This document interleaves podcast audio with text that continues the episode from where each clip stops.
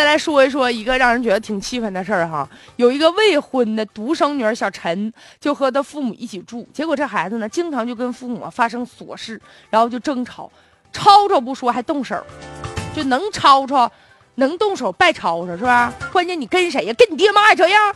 现在爹妈不干了，把这姑娘，把这个败家姑娘、不孝的姑娘送到法庭上了，要求赶紧给我搬出去，出。现在呢，法院已经审理了，支持这父母。原来呢，都说闺女是妈的贴心小棉袄，结果呢，按照这常理来说，父母得多疼爱啊！而且这独生女，这姑娘还没结婚呢，哪能往外撵呢？结果没成想，事儿闹大了。为啥呢？本来这个陈某的父母就体弱多病，作为一个女儿，你在道德层面上、法律层面上，你不得在精神和生活上，你多照顾父母吗？而且这个父母啊，你想他老了图啥呀？不就希望儿女在身边？关键时刻有病了你不伺候，那要你干啥？结果就这个姑娘在家一天懒塌的，就啃老族嘛，一点不知道感恩。结果呢，觉得父母所有的一切付出都是理所应当的。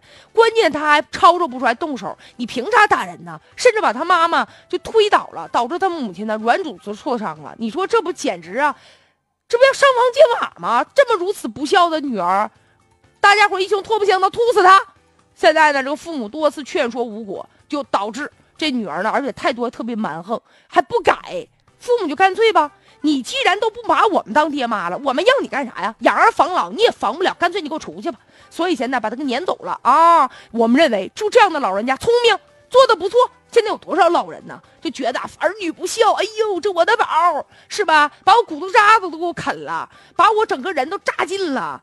嗯，儿女骑我脖子梗拉屎我都能忍受，那不行，我得忍着。这我闺女，这我儿子，搂着是个宝似的，就一点完全呢，活都活不明白，活老糊涂了。现在就这个老两口给大家伙打了个样，以后儿女不孝，他做的不够的时候，就不用客气了，上法院告他，让他知道唤醒他的良知，要不然就这样的人呢。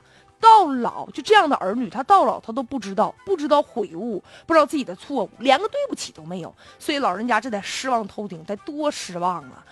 哎，现在啊，就这个儿女也已经扫地出门，毫无颜面喽。一个人，你连爹妈你都不赡养，还有什么道德，还有什么诚信？就在社会上，就这人，咱谁搭理他呀？啊，这人得多狼性啊！所以在职场上，我相信他也没啥诚信啊。